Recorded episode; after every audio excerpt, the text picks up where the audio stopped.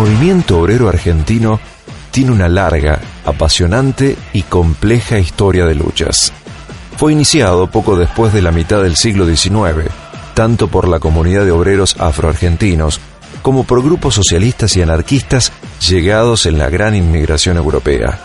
En el curso del siglo XX, desarrolló grandes y poderosos sindicatos de industria, que pusieron a la clase obrera como protagonista de la historia argentina y al mismo tiempo fue objeto de grandes persecuciones y matanzas. Desde fines del siglo XX, la globalización ha afectado al movimiento obrero argentino e impulsado nuevas iniciativas y debates con el fin de reorganizarse para enfrentar los nuevos desafíos que tienen los trabajadores en el siglo XXI.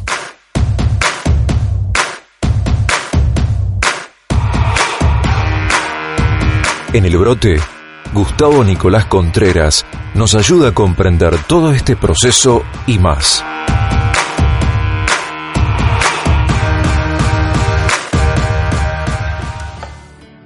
Bien, Javier, como bien decía la presentación, estamos nuevamente en otra columna con Gustavo Contreras. ¿Cómo va, licenciado? ¿Bien? Bien, bien, todo bien. Bueno, contento. bueno. Acá estamos esperando que nos eh, comentes este, por dónde sigue aquello que comenzó hace 15 días, haciendo referencia a la figura de Sarmiento.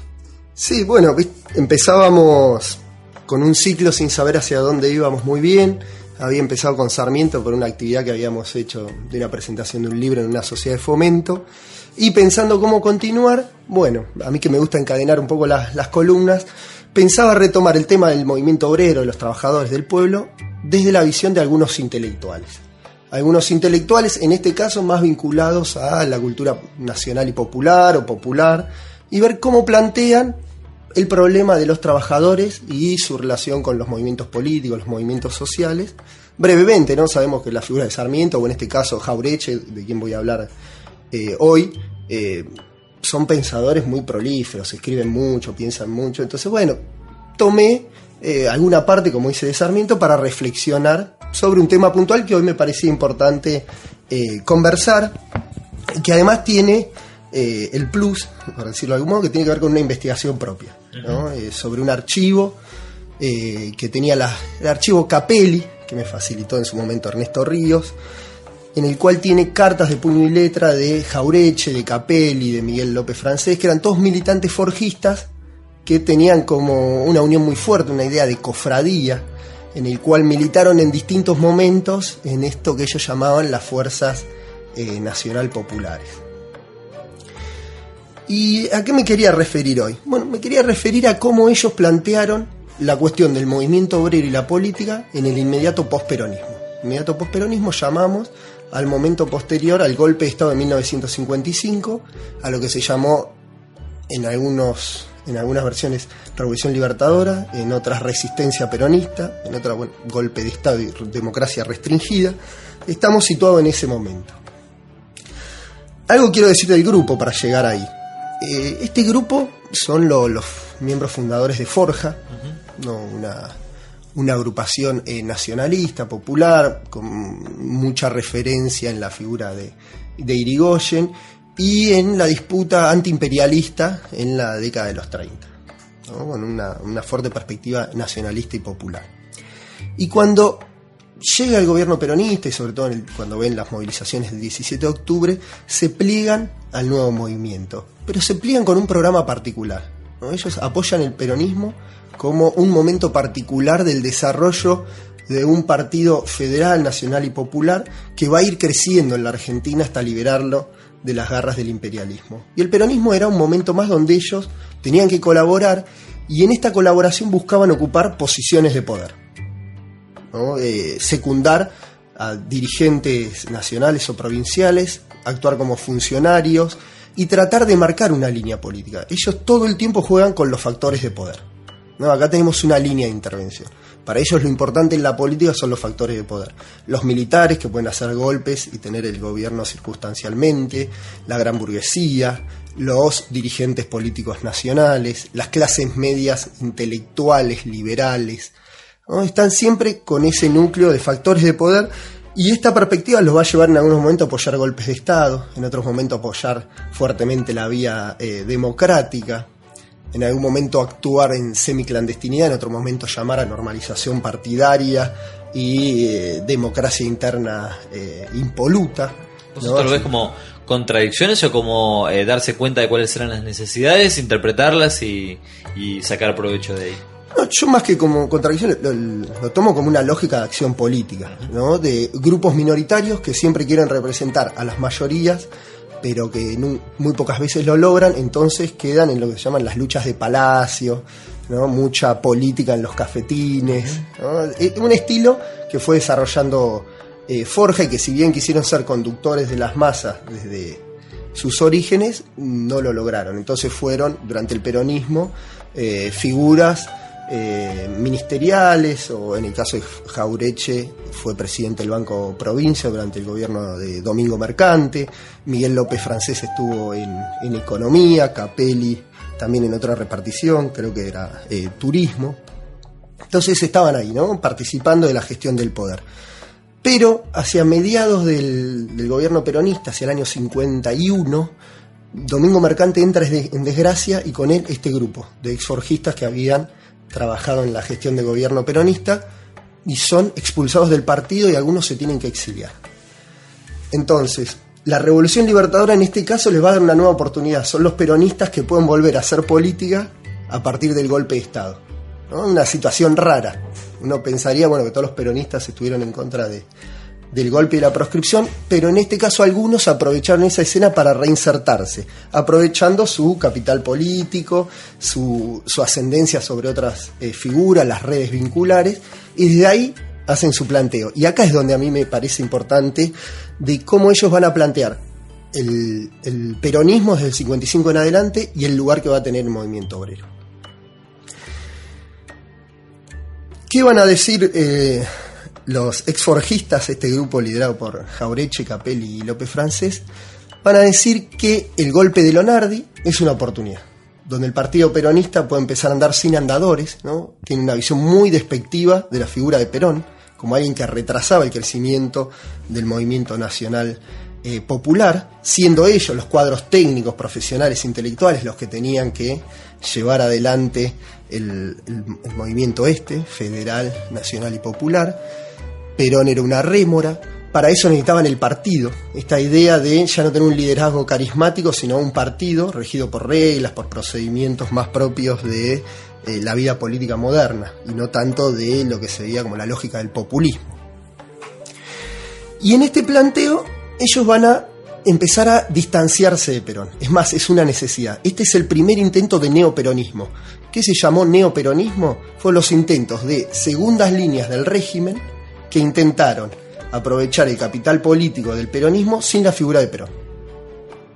¿No? Este es el primer caso, nosotros lo pudimos ver incluso con Delia García, una compañera de mi grupo de investigación, eh, pudimos hacer trabajos conjuntos porque ella vio lo mismo y nosotros estamos convencidos que fue el primer intento o de los primeros. No te quiero sacar del relato, ¿no? Pero eh, de la manera que lo estás planteando, eh, me hace repensar en, en, en cosas que a uno lo convencen porque no tenemos, no contamos con, con el análisis y, el estudio histórico que, que vos tenés, ¿no? Pero hoy por hoy nos meten por las narices, digamos, a partir de, de ciertos conceptos de camiseta, se podría decir, ¿no? Que lo nacional y popular eh, no puede distanciarse de la figura de Perón eh, y es como que a muchos les gusta casarse con, con la imagen mítica, a partir de lo que vos contás, del propio Jaureche. Eh, pero que si hoy Jaureche eh, tuviera oportunidad de levantarse, seguiría con el Frente Renovador. Habría que ver qué haría hoy Jaureche, pero es cierto que la figura de Jaureche hoy, no quisiera meterme en este terreno, pero bueno, ya que hace la pregunta, me veo obligado, pero la utilización de la figura de Jaureche o algunos momentos de su escritura mm, político-ideológica, claro. pero no de su actuación lo política, mismo que son tomadas. De Sarmiento, digamos, lo mismo que dijiste de Sarmiento. Si vos sacás la frase contextualizada, sirve para hacer una muestra sobre él en la feria del libro y que se saquen una foto en esa muestra, el Frente para la Victoria, el propio Acción Platense en el local, que la sala de la bancaria este, lleve su nombre y así podríamos dar Exactamente, entonces algunas lo, otras aislaciones. Lo digamos. que pudimos, nosotros de, lo que yo demuestro en este trabajo y en el que hice con Delia también, es la actuación política propiamente dicha. ¿no? Después, est- estos intentos que tienen finalmente van a fracasar y Jaureche va a quedar como una figura netamente ideológica, ¿no? que es como se lo conoce en los 60 y en los 70 y como va a trascender en la historia. Pero su proyecto político fue derrotado. Este trabajo habla de cómo fue derrotado todo este intento que tiene varios episodios que no me da el tiempo para contarlo. Pero eh, sí, en la política concreta, Jaureche quería prescindir o mandar a un segundo plano a la figura de, de Perón. Y si vos querés, vos decir frente renovado, pero también el kirchnerismo tiene hoy algo de eso, ¿no? De, me acuerdo el discurso de Cristina el, el 10 de diciembre, la, la segunda asunción presidencial, donde un poco la idea es diferenciarse del peronismo, incluso del primer peronismo, ¿no? que trajo el enojo de algunas dirigencias eh, sindicales tradicionales, pero esta idea de hacer un peronismo más democrático, partidario, eh, con algunas, algunos cambios eh, de forma y de contenido, me parece que tiene que ver algo con los eh, planteos ideológicos y la práctica política de, de. Pero ya, bueno, es venirnos demasiado para acá. Eh, por ahí, y yo me pongo a pensar, y por ahí no es específicamente sobre este caso, pero si me pongo a pensar en la columna anterior y pienso en esta y pienso en, también en hechos de la Argentina, ¿puede ser que el pueblo termine idolizando eh, figuras y que por eso siempre se termina tomando aquello lindo, aquello bueno y no se termina teniendo esa cuestión real de qué fue lo que pasó? Y en parte es eso, ¿no? Eh, también se fundan tradiciones con, con los pensadores, ¿no? En la Argentina hay, hay mucho de, de eso, de fundar tradiciones con hechos, ¿no? La Revolución Libertadora tenía esa línea de Mayo Caseros y 1955, ¿no? El- un linaje liberal donde ahí podemos incorporar a Sarmiento y los demás pensadores eh, liberales. Y por el otro lado, el, pensamiento nacional y popular también arma su geografía, por decirlo, ¿no? Sus figuras, sus, notables, en el cual Jaureche entra de eso. José María Rosa, Jaureche, Juan Domingo Perón, Juan Manuel de Rosas, ¿no? Para ir bien atrás. Entonces arman también un linaje de figuras importantes. Y sin duda Jaureche ocupa un lugar en esa, en esa constelación. Y hay algo de idolización, decís vos, de idolatría. Claro, y, falta a veces, no todos tenemos tiempos de dedicarnos a leer, de ver toda su bibliografía, su actuación política, entonces uno termina eh, creyendo o aceptando eh, las versiones de la gente con la que uno se identifica o a la que le cree, que siempre son versiones resumidas, lo mismo que hacemos acá en la radio. Esto de resumir también tiene sus, sus complicaciones, ¿no? no mostrar toda la complejidad, todas las idas y las vueltas, pero tiene que servir esto de la divulgación de, de la historia para interesarnos en algunos temas y seguir buscando. ¿Vos por qué crees que pasa esto? Digamos, porque tu interpretación no debe haber terminado solo en el, el mal uso o el uso parcial, digamos, de, de la figura o de la obra. En Sí. este caso de Jaureche. No, yo no, la investigación no nace un poco de ver cómo es el uso de la figura de, de Jaureche, que es algo que a, mí no me Pero te haces preocupaba. una hipótesis de por qué se lo manipula así, por qué conviene tenerlo. No, se hacen disti- desde distintos sectores políticos. Siempre la historia es historia contemporánea, decía Benedetto Croce, ¿no? Eh, siempre se lee la historia con ciertos intereses presentes. Ciertas preguntas que tenemos, ciertas inquietudes, ciertas ganas de hacer algo, nos llevan a mirar en la historia, bueno, cómo lo fueron resolviendo otros o quién dijo algo sobre Que eso. me convenga, claro. Claro, que me convenga o que me convenza. A veces, no siempre es que me convenga, sino muchas veces tengo dudas y alguien me las va resolviendo. Y Jaureche en esto ha marcado, ¿cuál es la línea que marca Jaureche y que a la gente creo que, y a, y a muchos de los trabajadores también los conmueve? Una cosa antiimperialista, nacional, contra los cipayos, contra los vendepatrias, ¿no? Reivindicar a la gente de la tierra, ¿no? Esto que decíamos de Sarmiento, ser tan despectivo con los, con los negros, con los indios, con los criollos, con los mestizos. De este lado, y lo que sería ya el revisionismo histórico, donde Jaureche encajaría, hay una reivindicación de todo lo que los liberales critican y despectivamente discriminan.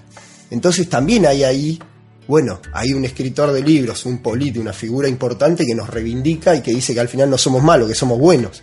¿no? Siguen esta tónica, pero sin embargo, cuando uno va a los planteos políticos más profundos, ahí el debate es otro. Yo creo que de ahí se recupera la figura de Jaureche, pero lo otro no se discute tanto. Yo quería traer hoy esa discusión eh. Eh, política y de, y de pensar cómo se proyecta el movimiento obrero. Lo primero que hay que decir es que en esta coyuntura del 55 de la Revolución Libertadora, ellos tienen una posición integracionista. tratan de negociar rápidamente con el gobierno de Lonardi que postulaba ni vencedores ni vencidos. Entonces había una forma de convivir con los peronistas y no con Perón, ni con alguno de sus máximos eh, funcionarios. Cuando la Revolución Libertadora cambia y un golpe de Estado dentro del golpe de Estado viene la línea más radicalizada de Aramburu y Rojas, los más liberales, los más antiperonistas. Ellos no solo querían acabar con Perón, querían acabar con todos los peronistas, incluso prohibieron decir la palabra Perón e hicieron un montón de cosas para desperonizar. No sé, quemar colchones porque decían Fundación Eva Perón, quemaban colchones y así, eh, muchos ejemplos. Y cuando viene esta línea dura, del lado del movimiento obrero lo que fue la línea de John William Cook, viene la vía insurreccional. O sea, insurrección obrera y peronista hasta la vuelta incondicional de Perón. Y es acá donde Jaureche dice, no, no, esta vía es incorrecta. Nosotros tenemos que seguir llamando a la vía electoral, mantener la prohibición de Perón y presentarnos nosotros como los peronistas más eh, serios, más democráticos y poder reconstruir un nuevo momento de esta fuerza nacional y popular. ¿Qué lugar ocuparían los obreros en, esta formulación? En primer lugar, cuando la revolución libertadora se radicaliza, que termina fusilando algunos militantes en José León Suárez, eso es lo que cuenta Rodolfo Walsh el 9 de junio de 1956, hay una radicalidad muy fuerte de, esta línea gorila de la Revolución Libertadora, que termina en fusilamientos. Y ahí la búsqueda no es apostar a la insurreccional obrera, sino apostar por otros militares golpistas, como habían sido Tanco y Valle, del campo peronista, ahora se busca a Bengoa, un militar nacionalista. Y Perón rechaza esto, Perón que ya estaba en, en Caracas, en Venezuela y sigue apostando por el movimiento obrero como el núcleo duro del peronismo. En cambio, los forjistas y sobre todo Miguel López Francés, que estaba en contacto con, con, ellos en el exterior, siguen afirmando que los únicos revolucionarios son los militares, que los obreros para esas cosas, bueno, no están. Uh -huh. y, y, es interesante, ¿no? Eh, si yo puedo encontrar eh, algunas reflexiones acá en el texto que lo, lo, voy, a, lo voy a encontrar, acá lo tengo, eh, ver cómo van desplegando esta idea de que los obreros son acompañamiento de figuras políticas, ¿no? el rol secundario que le dan y la definición que terminan dando del peronismo. ¿no? Para hacer golpes y revoluciones, apostar por los militares. Para construir en condiciones institucionales normales, esta era su concepción del peronismo. Y decían, nuestra fuerza consistió en que el partido era necesariamente el ideal de un movimiento nacionalista libertador. Amplias bases obreras, un 30 o un 40% de clase media, 30 o 40% de clase media, y una parte menor de la burguesía. El jefe, Perón, desestimó este sector porque en realidad no fue nunca un conductor revolucionario e hizo cómputos exclusivamente electorales. Tuvo en cuenta solo los números y creyó que podía prescindir de la parte política del movimiento, que si bien era minoritaria electoralmente, le representaba la influencia en la clase media y la burguesía y el corte de factores morales e ideológicos de esas clases. Al perder este aporte, unificó las clases más poderosas en cuanto al poder, agregando todavía el precipitante religioso para cohesionarlas en su contra. Ahí se refiere al conflicto de 1954 y 1955, donde toda la oposición fue eh, coaligada por la Iglesia. Y continúa acá Miguel eh, Francisco Capelli en, en, una carta que escribía, ¿no? Dice, el planteo proletario que hace ahora Perón solo pudo hacerlo desde el poder, cuando tuvo todos los medios en sus manos y no ahora que tiene los brazos cortados y la lengua suelta. Si no lo hizo entonces es porque no quiso, y en este caso revelaría que su posición de ahora no es táctica ni estratégica, sino productora de revancha pueril. En esta carta que envía, no es una carta de puño y letra, cartas que se mandaban entre ellos y que bueno, ahora que vimos el archivo las podemos publicar o por lo menos en parte, lo que están defendiendo es casi una esencia del peronismo en la cual ante el giro obrerista de Perón en la resistencia, ellos tratan de desmentir esa posibilidad del peronismo. Y acá no, no me importa a mí mucho si Perón era obrerista o era un partido burgués y policlasista, me importa que muchos trabajadores confían en el peronismo como vía revolucionaria, como vía de transformación de la sociedad. Y ellos todo el tiempo están pensando el peronismo como alianza de clases, donde los trabajadores, está bien, pueden ser más, pero las clases medias ocupan un lugar muy importante, incluso fracciones de la burguesía, como lo mencionan, y que la dirección de ese movimiento siempre está en las clases medias y en la burguesía. nunca en los trabajadores. Son fuerza electoral. La dirección política está en estos cuadros de clase media que serían ellos. Entonces, a mí me interesa que nosotros podamos reflexionar sobre estas concepciones de la articulación política del movimiento obrero en ciertas concepciones político-ideológicas. ¿no? Algunos pueden acordar, algunos de los trabajadores dirán, no, siempre es mejor ir en alianza, no pedir tanto, pero ganar algo. Pero otros pueden proponer movimientos con mayor protagonismo, con alianzas de clase, sí, pero ocupando la conducción de esa alianza. Lo mismo uno podría decir, bueno, 40% de clases medias, 60% de clase trabajadora, y como la clase trabajadora es el mayor componente, tiene la dirección política. O como mínimo no arrancar este, planteándose eh, en pérdida, digamos. En pérdida. ¿No? Eh, acá hay, bueno, una... una Sí, que apare- ellos- aparece, por lo que vos estás comentando, como la posición de, de Forja o de algunos forjistas, digamos. Esto es un planteo de los exforjistas que trabajan con Domingo Alfredo Mercante y que después van a intentar este neoperonismo, ¿no? Un intento de partido peronista sin Perón. Es como la derrota de la clase antes de arrancar, digamos. Claro, no, la clase acompaña como fuerza electoral. Pero, y en términos, como- digamos, de, de poder conducir o poder aspirar a la No, conducción. la conducción siempre está en claro, la conducción siempre está en las clases medias formadas, en los técnicos profesionales que serían ellos, no casualidad. Eh, ellos serían los que por preparación, por conducta y por fuerza moral Los estarían trabajadores destinados ponen los votos. los votos y acompañan, pueden movilizar, pueden hacer alguna huelga cuando es justa, pero tienen que acompañar este proceso ¿no? nacional y, y popular antiimperialista. Entonces, bueno, un poco, eh, eh, tiene algún planteo interesante en la lucha según cómo eh, se lo enfoque y dónde se ponga el enemigo eh, prioritario. Esto de las alianzas de clase en algún momento me gustaría abordarlo en algún programa, ¿no? porque es conceptualmente es complicado, pero que nos ayuda a, a entender muchos momentos de la, de la historia argentina. Las Ahora clases que- nunca se enfrentan entre sí, siempre se enfrentan por alianzas. Y hay que ver, bueno, cómo se ordenan esas alianzas, quién conduce, quién acompaña, contra qué otra alianza se enfrentan.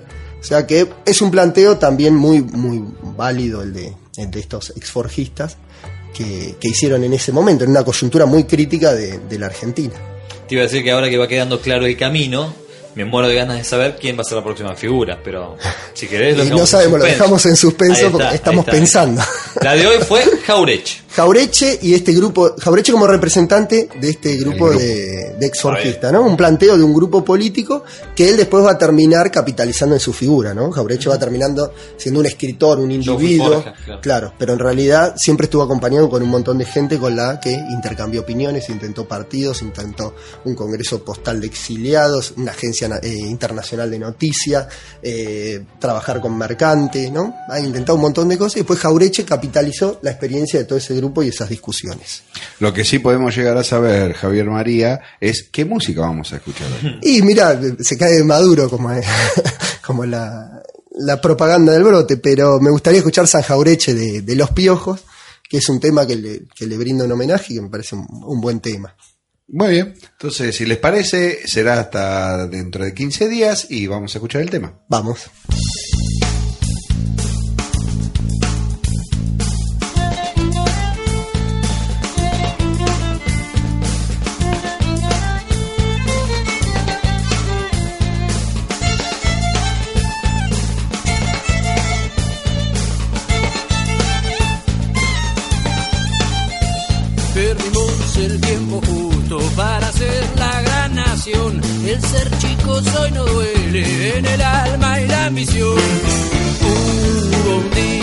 Día en